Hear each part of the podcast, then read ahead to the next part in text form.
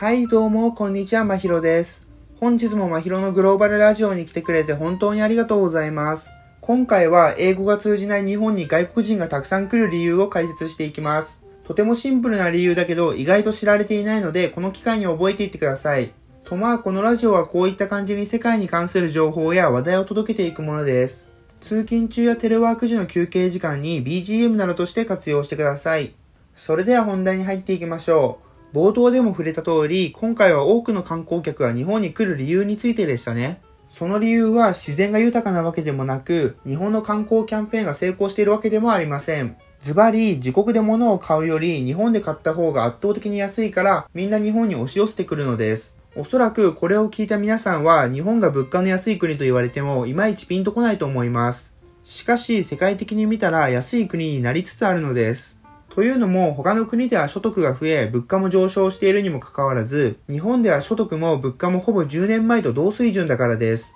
厳密には日本でも上昇していますが、海外諸国と比べると微々たるものです。なので、海外から見ると、自国で高い所得を受けて、日本で買い物をした方が必然的に得をするのです。すごいシンプルですよね。もちろん日本の文化が好きだから来ている人もいますが、大半の外国人は物価の安さに惹かれて来日しています。コカ・コーラを例に日本の物価を見ていきましょう。日本では 500ml のコカ・コーラは160円程度で購入できます。しかし、オーストラリアでは400円、ノルウェーのオスローに至っては600円もします。見てわかる通り、日本の物価はかなり安いですよね。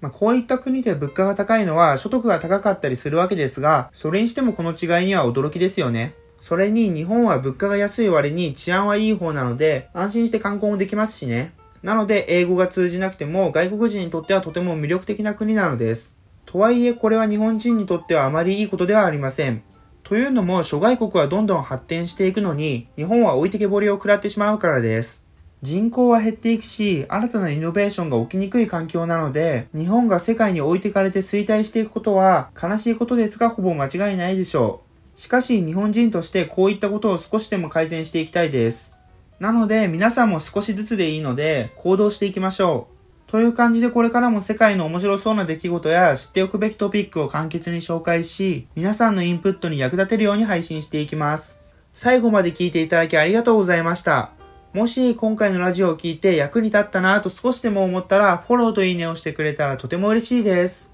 それではまた次のポッドキャストでお会いしましょう。